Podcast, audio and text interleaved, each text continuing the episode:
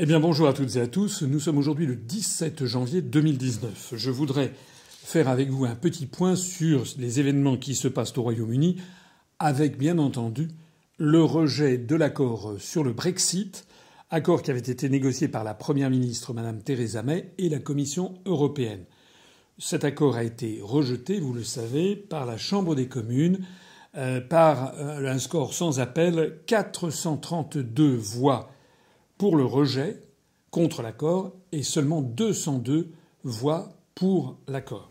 Derrière moi figure une photo de la séance qui s'est tenue à Westminster, une grande séance, puisque, comme vous le voyez, la salle était pleine, ça n'est pas un hémicycle.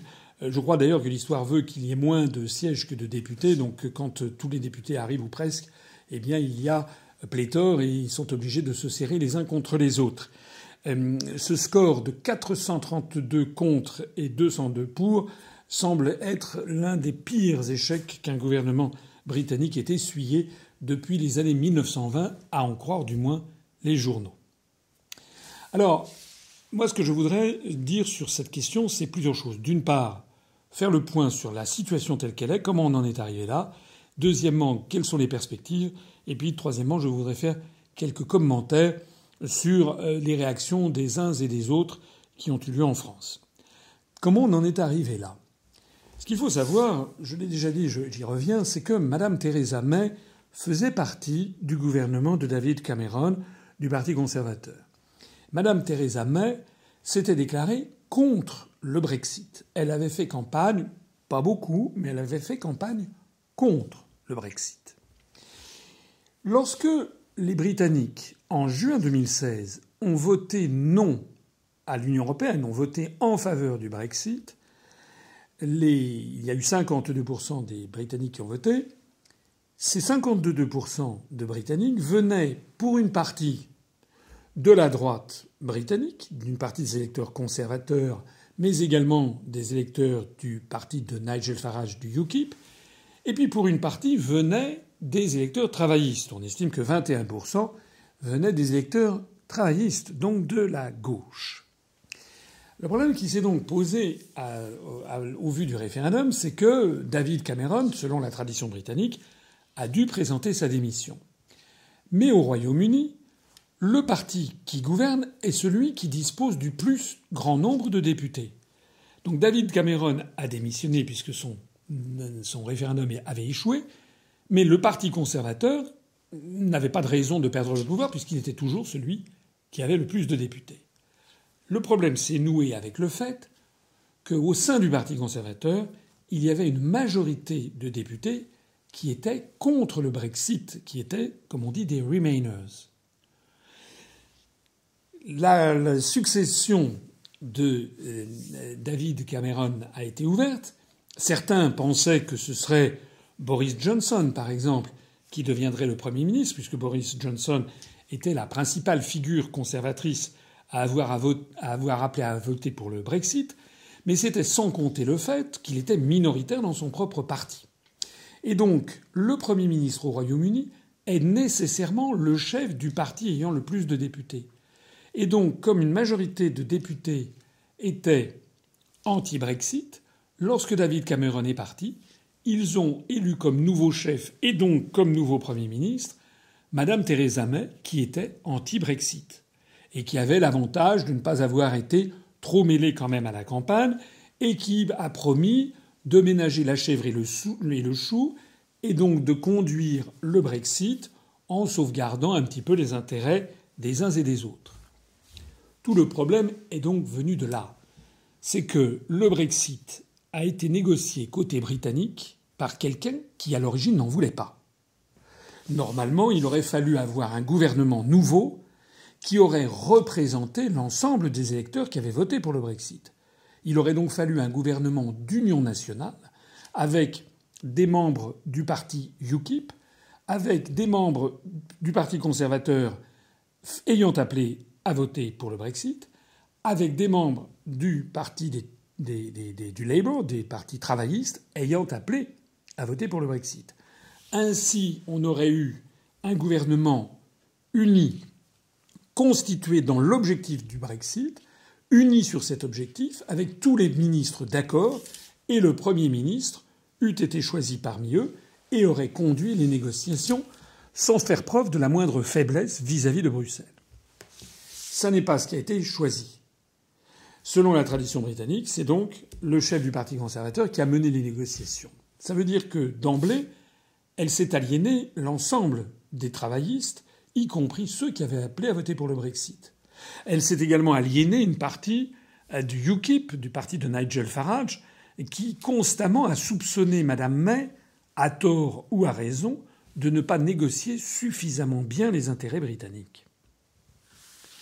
Il faut ajouter à ça que du côté de la Commission européenne, les européistes sont très inquiets par cette affaire de Brexit. Ils ont dit et redit, et beaucoup de commentateurs l'ont dit avec eux, je pense notamment à l'inénarrable Jean Quatremer, qui a dit qu'il allait falloir en faire baver, faire payer tout ce qu'on pouvait faire payer aux Britanniques qui voulaient sortir du Brexit. En réalité, cette affaire de Brexit a montré, a fait tomber le masque des européistes qui ont montré un visage haineux à l'encontre des Britanniques, comme si c'était un scandale absolu que de vouloir sortir de ce paradis des peuples qui est censé être à leurs yeux l'Union européenne.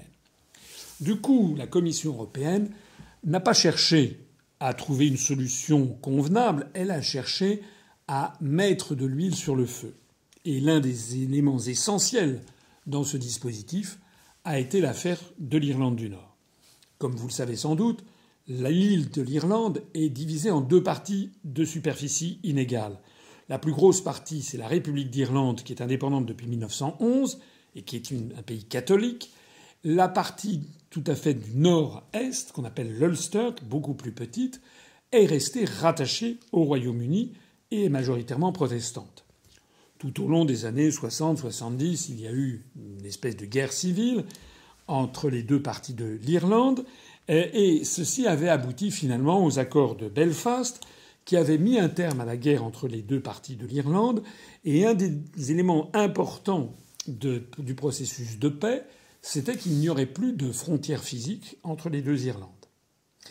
L'affaire de cette suppression des frontières a été rendue facile parce que le Royaume-Uni et l'Irlande faisaient partie de l'Union européenne, justement. Mais à partir du moment où le Royaume-Uni sort de l'Union européenne, tandis que la République d'Irlande y reste, se pose le problème de savoir si l'on recrée une frontière, au risque donc de revenir sur les accords de Belfast et au risque de relancer un conflit entre l'Irlande du Nord et l'Irlande du Sud. Mais si l'on ne fait pas de frontière entre l'Irlande du Nord et l'Irlande du Sud, que fait-on? C'est tout le problème sur lequel la Commission européenne vicieusement a jeté de l'huile sur le feu. Elle a proposé en définitive qu'il y ait une frontière entre la Grande-Bretagne et l'Irlande du Nord. Sauf que Mme Theresa May, depuis les dernières élections générales, a besoin d'un petit parti unioniste qui s'appelle le DUP pour avoir la majorité. Or, ce parti nord-irlandais unioniste refusait bec et ongle qu'il y ait la moindre frontière entre l'Irlande du Nord et le reste du Royaume-Uni. À ce moment-là, la Commission européenne a donc proposé que le Royaume-Uni reste avec l'Irlande du Nord dans une libre circulation avec l'Irlande, ce qui revenait en définitive à faire que le Royaume-Uni restait dans le marché commun commercial sans pouvoir participer aux prises de décision. C'est en fait ça qui a mis le feu aux poudres. Remarquez tout de suite que cette question ne se poserait pas si la France décidait de sortir de l'Union européenne, puisque nous, nous n'avons pas une Irlande du Nord à qui euh, on n'a pas la même situation géopolitique et géographique. Alors, les partisans de l'accord de Mme Theresa May faisaient valoir que le Royaume-Uni allait sortir quand même de l'Union européenne, que les lois britanniques deviendraient de nouveau les lois prédominantes, que, que la Grande-Bretagne ne serait pas soumis, sauf sur les questions commerciales, à la Cour de justice de l'Union européenne, que le Royaume-Uni retrouverait sa totale liberté de manœuvre en matière de traités internationaux ou en matière de, négociations euh, finalement dans tous les domaines, sauf les questions commerciales. Mais pour les partisans du Brexit, ils considéraient que c'était en fait un Brexit en trompe-l'œil, que le Royaume-Uni allait rester sans qu'il y ait de date prévisible, sous la suggestion de l'Union européenne pour les questions commerciales. Et c'était inacceptable puisque c'était contre ça justement que les Britanniques avaient voté. On résume donc la situation.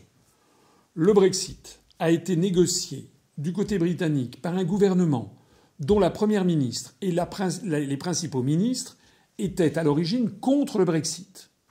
Et du côté européen a été négocié par la Commission européenne, M. Michel Barnier et ses services, qui, eux, ne voulaient pas du Brexit. C'était évidemment la pire solution qu'on l'on puisse trouver pour parvenir à une situation confortable. Et Mme Theresa May, ayant mécontenté à la fois tous ceux qui voulaient rester dans l'Union européenne, bien entendu, ayant mécontenté les partisans du Brexit du côté du Labour, du côté des travaillistes, ayant mécontenté les partisans du Brexit du côté de UKIP et les partisans du Brexit du côté des conservateurs, elle s'est retrouvée dans la situation que je décrivais au début. 202 députés simplement ont soutenu son accord, 432 ont voté contre. Qu'est-ce qui va se passer maintenant? Maintenant, vous lisez comme moi les journaux, nul ne sait très bien ce qui va se passer. Madame Theresa May va probablement essayer de trouver encore un accord, mais il est très peu probable que la Commission européenne change substantiellement l'offre qu'elle avait faite. Il est très peu probable également que les députés qui ont voté contre se satisfassent d'une toute petite modification. Madame Theresa May a dû affronter euh, hier soir 16 janvier a dû affronter une motion de censure déposée par Jeremy Corbyn, qui est le patron des travaillistes, et cette motion de censure a été rejetée. Donc Madame Theresa May a été confortée dans sa position.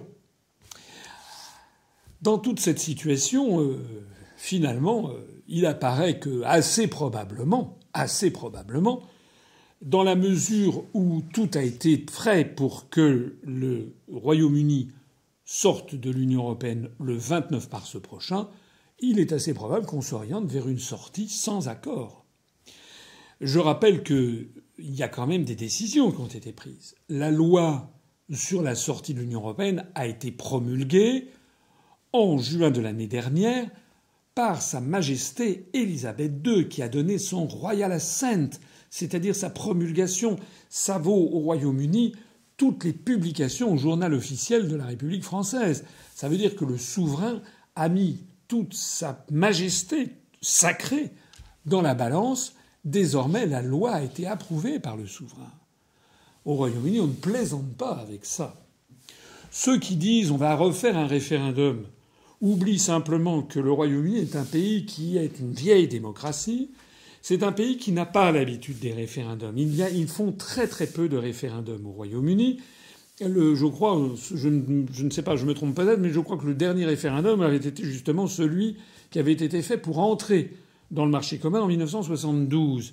Euh, vous savez que le Royaume-Uni avait euh, entré, avait ratifié le traité de Maastricht sans que le Premier ministre de l'époque, d'ailleurs, euh, Monsieur John Major, qui maintenant file des jours heureux en Californie au fond Carlyle, eh bien sans que John Major ne soumette ça au référendum. Et vous savez qu'il n'y a pas eu de référendum non plus sur la Constitution européenne, puisque les Français et les Néerlandais ont fait capoter le projet. Donc je crois que ça doit être le deuxième référendum, peut-être depuis la Seconde Guerre mondiale, qui a lieu au Royaume-Uni. C'est dire que c'est une procédure tout à fait inhabituelle au Royaume-Uni et que les Britanniques, dans leur écrasante majorité, désapprouveraient d'avoir une nouvelle fois un deuxième référendum. D'ailleurs, Mme Theresa May a toujours dit qu'il n'en était pas question, même si les forces euro-atlantistes, agitées notamment par la City londonienne, euh, essayent de revenir sur le vote des Britanniques. Mme May a très sagement dit que s'il y avait un deuxième référendum, ça reviendrait a considéré que le premier était nul et non avenu, ce qui, au Royaume-Uni, à la différence de ce qui s'est passé en Irlande, en Norvège, au Danemark et en France, euh, lorsque la parole a été donnée par le peuple, on ne revient pas dessus. Donc, sauf surprise tout à fait extraordinaire, il n'y aura pas de nouveau référendum. Dans ces conditions, il est assez probable, en effet, qu'il va y avoir une sortie sans accord, parce que l'idée de reporter la sortie poserait d'autres problèmes.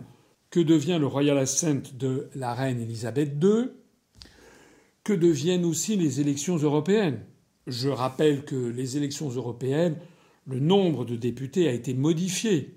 Par exemple, en France, on est passé de 74 à 79 députés européens pour les prochaines élections, puisque on a tenu compte du fait que le Royaume-Uni ne serait plus dans l'Union européenne, donc n'aurait plus de députés. Si d'un seul coup le, Royaume-Uni reste pendant encore quelques mois, qu'est-ce que l'on fait? Modifier les traités en l'espace de deux mois, c'est absolument impossible, d'autant plus qu'il faut l'unanimité des États membres, vous le savez, pour modifier les traités. Le résultat de tout ça, c'est que assez probablement, il va donc y avoir une sortie de l'Union européenne sans accord. Alors, est-ce que c'est grave, docteur? Quand je lis la presse française, on a l'impression que c'est quelque chose d'absolument inimaginable, que ça va être un désastre sans équivalent. J'ai vu que le nouveau président du MEDEF en France a dit que c'était une situation catastrophique qui risquait de se produire.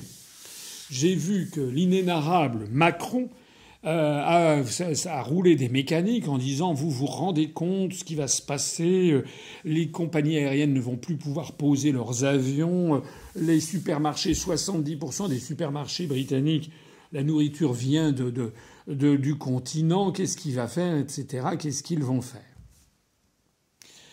Je voudrais dire à ceux qui croient ces balivernes que ce sont des balivernes.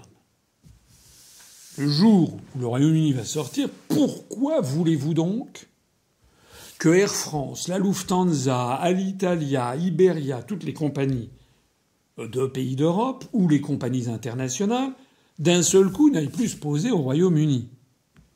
D'ailleurs, les compagnies japonaises, américaines, canadiennes, brésiliennes vont continuer à se poser au Royaume-Uni parce qu'elles ne sont pas concernées par la sortie du Royaume-Uni de l'Union européenne. Donc ça voudrait dire, à en croire M. Macron, que le risque serait que les compagnies aériennes des pays d'Europe, à la différence des compagnies aériennes de tous les autres pays qui continueraient à se poser à Londres, d'un seul coup n'iraient pas se poser. Mais pourquoi donc? Le fait que le Royaume-Uni sorte de l'Union européenne ne vient pas modifier, si peu que ce soit, les licences aériennes qui ont été données, les plans de vol qui ont été déposés, les billets qui ont été achetés et vendus. Pareil d'ailleurs pour les compagnies britanniques. Donc tout simplement, ce sont des peurs irrationnelles. C'est pareil d'ailleurs pour les,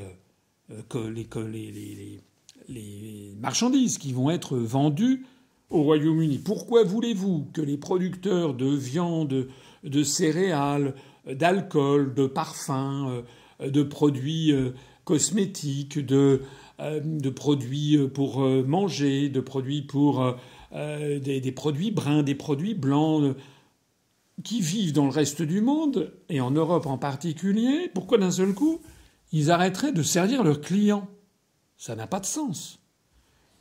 Ce qui peut se passer, en effet, c'est que, ce qui se passera d'ailleurs, c'est que l'Union européenne rétablisse un tarif extérieur commun, qui d'ailleurs est très faible. En moyenne, il est de 3%, ce qui fait que les marchandises britanniques arrivant en France, par exemple, acquitteraient en moyenne un droit de 3%.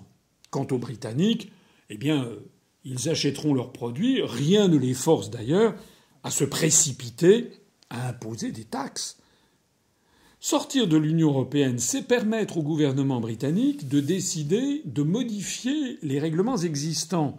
Ça n'est pas rendre caduques toutes les lois et tous les règlements existants.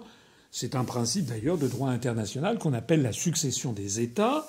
Lorsqu'il y a une révolution dans un État, tous les traités, toutes les lois internationales qui lient cet État au reste du monde restent valables tant que le nouvel état de choses dans ce, pays nouveau, enfin tant que le pouvoir révolutionnaire, par exemple, n'a pas décidé de modifier un traité.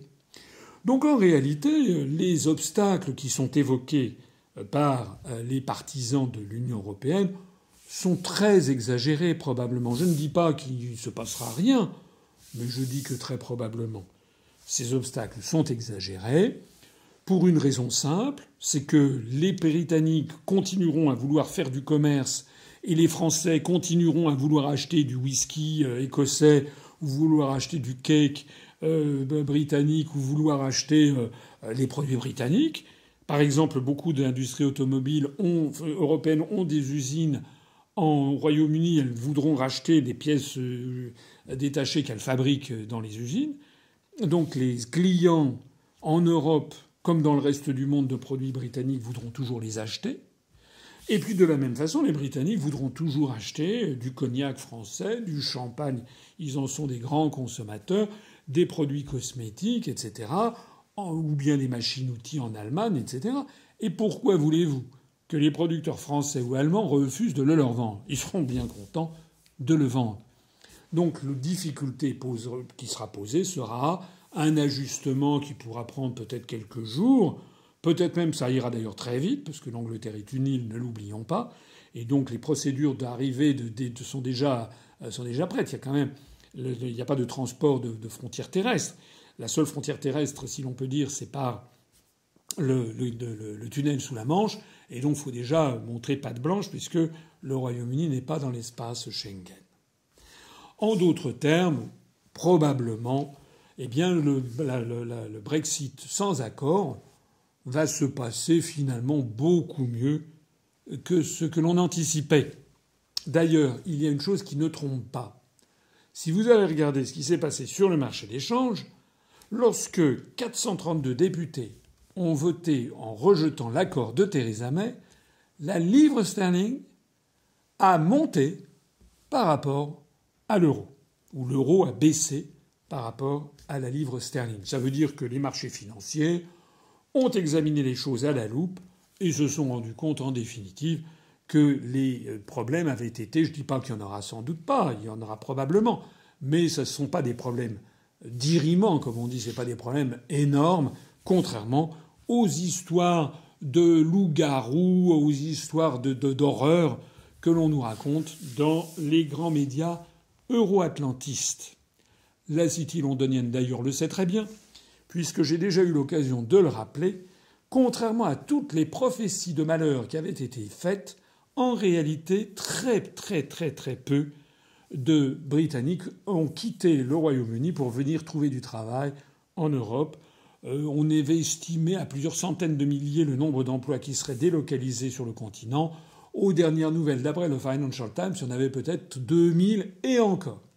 Et au même moment, on a découvert que la baisse de la livre sterling avait rendu les investissements au Royaume-Uni beaucoup plus attractifs et donc on a vu arriver des investissements nombreux, l'un des derniers en date étant d'ailleurs une nouvelle usine Boeing qui a préféré s'installer au Royaume-Uni plutôt que sur le continent.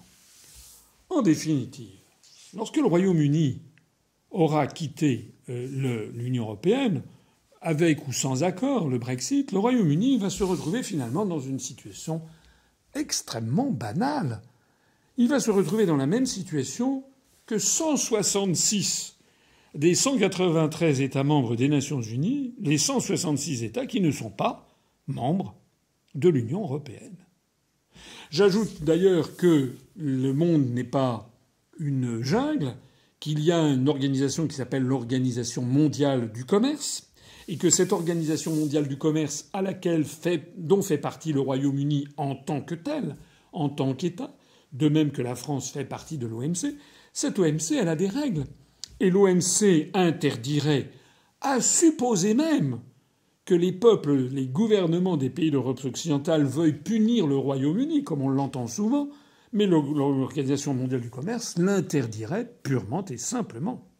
Et encore une fois, comme je vous l'ai dit, ni du côté britannique, ni du côté des pays d'Europe, ni du côté de l'ensemble des pays du reste du monde, personne n'aura intérêt.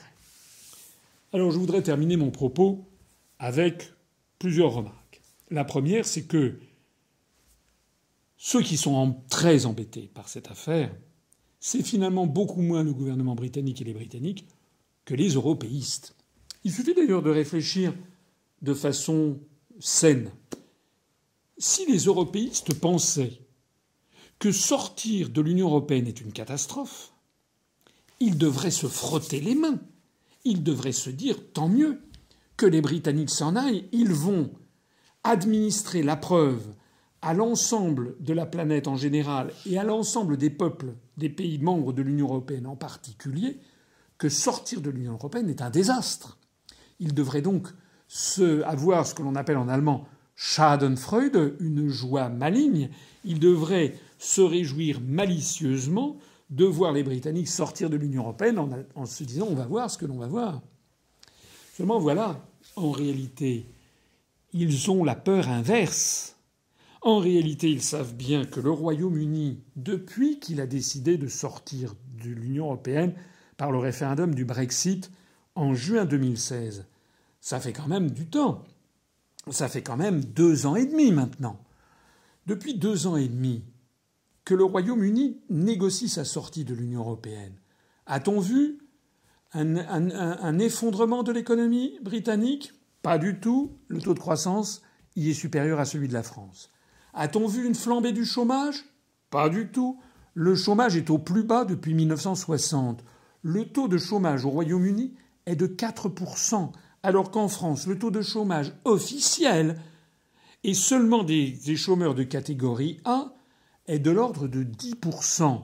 Et si l'on ajoute en France tous les chômeurs masqués qui ont des petits boulots, euh, qui sont dans des stages parking, qui ont été artificiellement sortis des statistiques du chômage, etc., les économistes estiment qu'on n'est pas loin de 17 à 18% de chômeurs en France. Que M. Macron se taise, qu'il ait la, la, pudeur de ne pas en plus fanfaronner. En réalité, la situation au Royaume-Uni s'est beaucoup améliorée depuis deux ans et demi, notamment parce que la livre sterling s'est dépréciée de l'ordre de 10% par rapport au dollar et à l'euro, je l'ai dit tout à l'heure, mais aussi parce que les Britanniques ont repris confiance dans leur propre pays.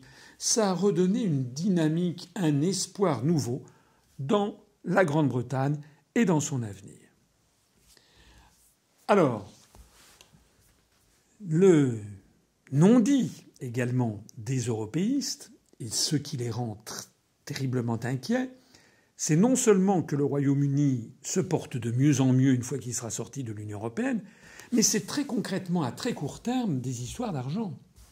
Parce que la Commission européenne avait fini par imposer à Londres de verser 44 milliards d'euros pour sortir, qui était en fait l'accumulation des engagements financiers pris par David Cameron dans le cadre de l'engagement budgétaire pluriannuel vis-à-vis de l'Union européenne. Mais si il y a un, Brexit sans accord de sortie, si les Britanniques disent maintenant, au bout des deux ans, on sort sans accord, qui nous dit que Londres va payer les 44 milliards d'euros? Ils peuvent très bien dire, puisqu'il n'y a pas d'accord, il n'y a pas d'accord. Donc vous ne respectez pas ce qu'on avait demandé, on ne respecte pas ce qu'on avait promis. Et il n'est donc pas exclu que l'Union européenne constate un manque à gagner budgétaire, excusez le peu, de 44 milliards d'euros à court terme. Nous avons demandé par un communiqué de presse au gouvernement de nous expliquer euh, ce qui se passerait dans ce cas-là. C'est-à-dire qui va payer? Euh, Moi j'ai la réponse. Ceux qui vont payer, ce sont les pays qui sont piégés dans l'Union européenne et qui doivent se substituer au Royaume-Uni. S'il manque 44 milliards d'euros de recettes, il va bien falloir répartir ces 44 milliards d'euros de recettes entre les 27 pays restants au prorata des recettes qu'ils versent déjà. Or, comme la France verse actuellement à peu près 17% des recettes et que le Royaume-Uni étant sorti, elle devrait prendre à sa charge à peu près 20%, 20% de 44 milliards d'euros, ça fait 8,8 milliards d'euros. Je rappelle par exemple que la suppression de l'ISF a dû coûter au budget de l'État à peu près 4 euh, milliards d'euros. Hein, voilà ce que ça veut dire. Donc ceux qui ont du souci à se faire, c'est beaucoup plus les pays qui restent. En conclusion, je voudrais revenir sur deux, trois déclarations. D'abord la déclaration de M. Mélenchon. J'ai vu que M. Mélenchon a osé se féliciter du rejet de l'accord par le Parlement britannique, au motif que c'était un mauvais accord pour le Brexit. Alors moi, j'avoue que je ne comprends plus rien, ou plus exactement que je comprends tout, sur l'escroquerie politique et intellectuelle de M. Mélenchon. M. Mélenchon a dit et redit et re-redit qu'il n'y avait plus de plan B, que d'ailleurs le plan B n'avait jamais consisté dans la sortie de l'Union européenne. M. Mélenchon veut et dit qu'il faut rester dans l'Union européenne. il dit et il veut rester dans l'Union européenne en proposant évidemment, comme d'habitude, le coup de violon, une nouvelle Europe à renégocier. De qui se moque-t-il? Mais au moins, s'il prend cette position, au moins qu'il ne fasse pas semblant vis-à-vis des Français d'approuver tous ceux qui ont rejeté l'accord de Madame Theresa May, parce que là, c'est vraiment se moquer du monde. Et puis, il y a une deuxième déclaration sur laquelle je voudrais revenir, ce sont les déclarations de M. Macron. M. Macron a osé dire devant des maires, puisque M. Macron, vous l'avez compris, a lancé la campagne pour les européennes au profit de son parti En Marche, en mélangeant les gens, en confondant ça avec le fameux grand dialogue, le grand débat national qu'il prétend lancer. M. Macron, tel un crooner des années 50, un peu ringard, va sur les se, se répandre comme ça. Il a fait un one-man show, ridicule d'ailleurs, d'un grotesque achevé, devant des maires en Normandie. Et M. Macron a notamment dit au sujet de ce rejet de l'accord de Mme Theresa May, a dit que tout ceci était dû au fait que le référendum sur le Frexit avait été manipulé par l'étranger. Je croyais savoir que M. Macron avait fait voter une loi qui punit les fake news en, période électorale.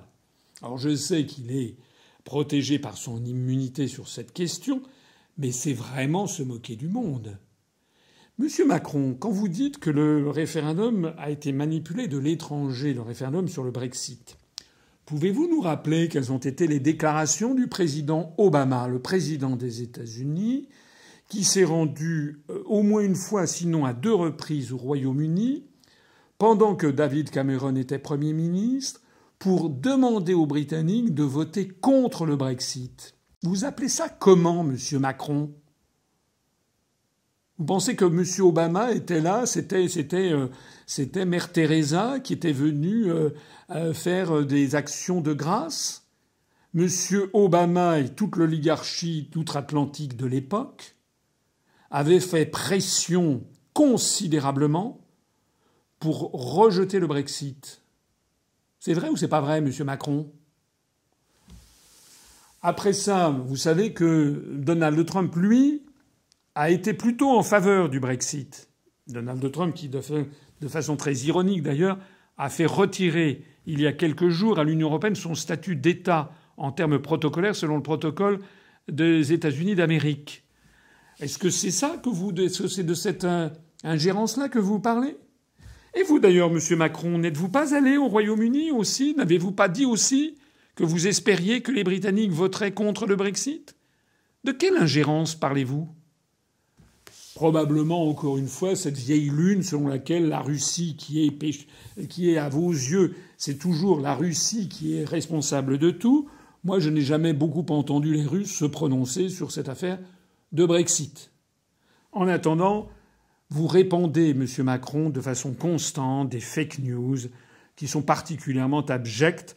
Et puisque l'on en est à parler d'ingérence étrangère dans les élections, moi j'aimerais surtout que vous expliquiez aux Français quels ont été vos financements pendant les élections présidentielles.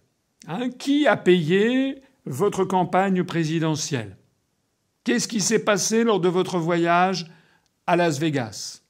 Comment se fait-il que, selon la Commission nationale des comptes de campagne, il y ait 144 000 euros dont on n'a toujours pas trouvé la trace dans le financement de En Marche Nous, nous voudrions avoir des explications sur les ingérences qui ont eu lieu lors de l'élection présidentielle. Mes chers compatriotes, il faut faire confiance au grand peuple britannique. Je rappelle que les Britanniques depuis 1215, depuis plus de 800 ans, ont inventé toutes les grandes inventions politiques de l'Europe occidentale en matière de démocratie et de liberté publique. En 1215, ils ont inventé la Magna Carta, la grande charte des droits, qui, pour la première fois, protégeait les seigneurs de l'arbitraire royal.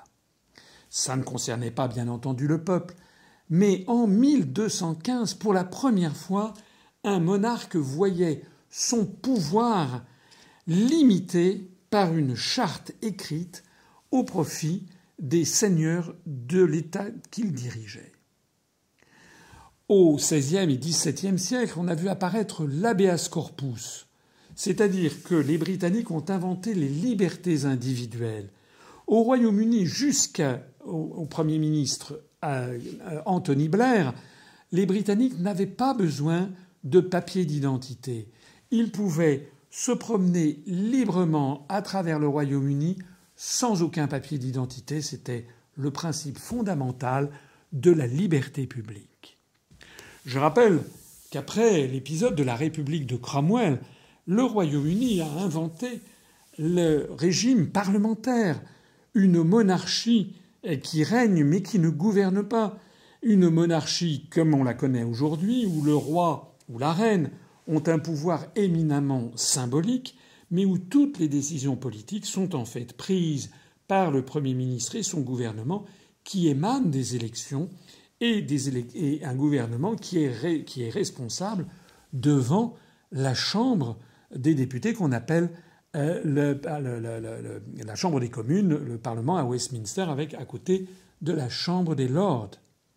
Je rappelle également que le Royaume-Uni a inventé les trade unions, c'est-à-dire les premiers syndicats, pour permettre aux travailleurs de se protéger de l'arbitraire et de l'autoritarisme des euh, grands patrons lors du développement du capitalisme qui a eu lieu au Royaume-Uni. Je rappelle qu'en 1940, le Royaume-Uni, entre la débâcle française de juin 40 et l'opération Barbarossa de Hitler à l'été 1941, pendant plus d'un an, le Royaume-Uni a été le seul pays au monde, au monde, à continuer à être en guerre contre l'Allemagne hitlérienne. Le Royaume-Uni, par l'intermédiaire de Winston Churchill, qui a permis à la France de donner refuge, d'accorder refuge à Charles de Gaulle pour maintenir une France libre qui ne serait pas assujettie à l'Allemagne hitlérienne. Compte tenu de toute cette histoire, qui pourrait nous faire croire que ce grand peuple britannique est devenu fou? Il n'est pas devenu fou. Il a compris, avant les autres, massivement dans la profondeur de sa population, que la construction européenne est une dictature qui ne dit pas son nom, qui impose une volonté d'une oligarchie non élue, symbolisée par des commissaires européens qui ne sont pas élus, un mélange complet des pouvoirs, une, structure fondamentalement dictatoriale, d'ailleurs inventée par Walter Hallstein, le juriste d'Adolf Hitler, premier président ensuite de la Commission européenne. Le Royaume-Uni a compris que la construction européenne et l'euro, dans lequel il a sagement refusé d'entrer, étaient en fait des institutions qui auraient pour effet de détruire tout simplement non seulement les libertés publiques, la démocratie, le niveau de vie, mais tout simplement aussi l'existence même du Royaume-Uni. C'est la raison pour laquelle, avant tous les autres, montrant la voie aux autres, le Royaume-Uni a décidé d'en sortir. Face à un choix d'une aussi grande importance historique, bien entendu, les petits inconvénients qui pourraient résulter ici ou là d'un Brexit sans accord sont en fait des euh, combat d'arrière-garde. Ce qu'il importe de voir, c'est sur le long terme. Si vous découvrez que vous avez une dent carriée avec une très grosse carie et que vous allez voir votre dentiste, si votre dentiste dit écoutez, il n'y a pas d'autre solution que d'arracher la dent, vous avez deux solutions. Vous avez la solution des faibles, des gens qui manquent de courage, des gens qui sont qui ne voient pas l'avenir, qui sont stupides en définitive, qui disent ah non non non, je ne veux pas me faire opérer. Le résultat, c'est que la dent va devenir de plus en plus douloureuse, la carie va se développer, et peut-être vous risquez un risque de septicémie et une, opération en urgence. La sagesse, c'est de se dire j'ai un petit mauvais moment à supporter qui va durer un quart d'heure, on va m'arracher la dent et je ne risquerai ensuite plus rien. Eh bien voilà la situation telle qu'elle est. Le Royaume-Uni a décidé de retirer cette dent carriée qui était en train de provoquer une septicémie dans le corps britannique. Malheureusement, en France, nous nous conservons des molaires qui sont toutes carriées les unes après les autres. La France est en train d'être détruite, son niveau de vie, sa liberté, sa démocratie, son existence même. On le voit, c'est en train d'exploser à la figure avec le mouvement des Gilets jaunes qui est loin d'être fini, mais qui au contraire est révélateur de la révolution qui arrive. Et nous avons face à ça un monsieur Macron qui ne comprend rien ou qui ne veut rien comprendre et qui s'attache et qui ne veut pas lâcher la dent carriée. En conclusion de tout ceci, je rappellerai les enseignements que nous donne l'expérience britannique.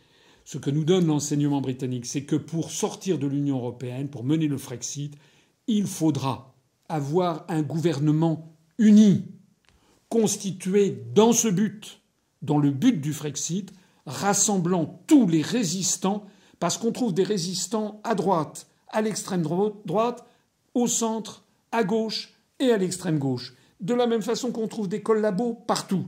Il faudra donc, comme en 1943-1944, avec le Conseil national de la résistance, rassembler tous les résistants, qu'ils soient de droite, qu'ils soient du centre, qu'ils soient de gauche, avec un programme extrêmement clair et que le nouveau gouvernement mettra en œuvre en ayant eu l'approbation du peuple français. Ne cherchez pas, vous l'avez trouvé, vous le savez en fait. Le seul parti politique d'importance qui peut porter cette politique, c'est l'UPR. Parce que depuis bientôt 12 ans, l'UPR s'est constitué comme le Conseil national de la résistance. L'UPR a vocation à être un mouvement provisoire qui a vocation à rassembler des gens venant de tous les horizons, de droite, du centre, de gauche, d'extrême droite et d'extrême gauche. Et nous avons à l'UPR des électeurs venus de toutes ces, ces familles politiques qui ont décidé de mettre de côté ce qui les séparait pour se rassembler sur ce qui est la chose la plus importante, la liberté, la souveraineté nationale, la démocratie, le niveau de vie, l'existence même de la France. Laissez donc tomber tous ces partis politiques chèvre-chou qui proposent de rester dans l'Union européenne et de modifier de l'intérieur, vous savez que ça ne marche pas. Laissez donc tomber le Front national qui veut rester dans l'Union européenne et dans l'euro, qui l'a dit et redit. Laissez tomber Debout la France qui promet lui aussi d'avoir de modifier les traités européens et dont on ne sait pas s'il fait alliance ou pas alliance avec le Front national. Laissez tomber la France insoumise qui veut rester lui aussi dans l'Union européenne et toutes ces partis qui sont là à cultiver le clivage droite-gauche qui actuellement n'a plus de sens puisque nous avons perdu notre liberté d'action. Vous me permettrez de souligner que le grand mouvement de protestation des Gilets jaunes, qui est un mouvement fondamentalement soutenu par l'ensemble du peuple français, au moins 70% des Français soutiennent ce mouvement. Ce sont des Gilets jaunes, il y en a de droite, il y en a de gauche, il y en a du centre. Ce que veulent les Gilets jaunes, c'est récupérer leur démocratie. Plus les Gilets jaunes étudient la situation, plus ils découvrent l'UPR et plus ils découvrent que c'est notre parti politique qui, depuis 12 ans, a la solution du problème, parce que seul l'UPR est capable de rassembler les Français au-dessus du clivage droite-gauche pour faire sortir la France de l'Union européenne, de l'euro et de l'OTAN. Merci aux Britanniques de nous confirmer que notre mouvement est dans la justesse des analyses et des propositions depuis le début. Vive la République, vive la France, et vive le Royaume-Uni libre, souverain, indépendant et ami de la France.